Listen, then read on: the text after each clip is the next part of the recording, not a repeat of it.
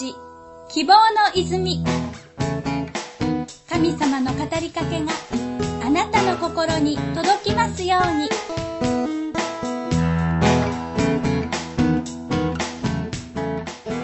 こんにちは。中澤信之です。この前までお母さんに抱かれて寝ていた子がちょっと見ない間に捕まり立ちをするようになっていてびっくりしました。マタイの福音書13章31節32節天の御国はからし種のようなものです。それを取って畑に巻くと、どんな種よりも小さいのですが、成長すると、どの野菜よりも大きくなり、空の鳥が来てその枝に巣を作るほどの木になります。種の大きさと植物の大きさは比例しないというのは面白いことですね。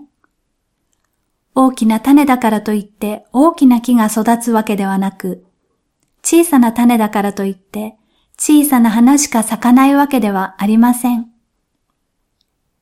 聖書の土地では、からしの木に馴染みがありました。その種はごま粒よりもずっと小さなものです。しかし、地面に落ちて芽を出すと、土から水分と養分を吸収し、ぐんぐん成長していきます。最初の種から考えると、何千倍、なんと高さ3、4メートルになるのだと言います。驚くべき成長です。イエス・キリストはこのことを例えとして話しました。天の御国は小さく始まるかもしれない。それでもやがて大きな影響を与えるものになるのだということです。当時イエスが教えたのはごく限られた場所で限られた人たちに対してでした。しかしそのことは世界中に広まり大きな影響を与えるようになっています。またイエス・キリストを知るようになったきっかけは小さなことかもしれません。それでも大きな影響をその人の生き方に与えるようになります。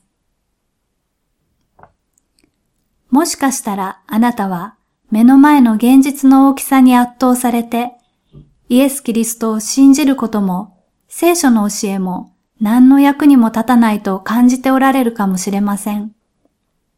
でもそんな小さなものがあなたの生き方に影響を与え、現実を変えていく力を持っています。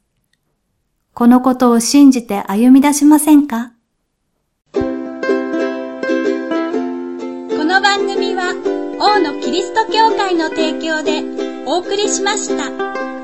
ご質問、ご相談など遠慮なくお声をおかけください。メールアドレスは oono.kyokai.org 電話番号は042-743 5674です。お待ちしています。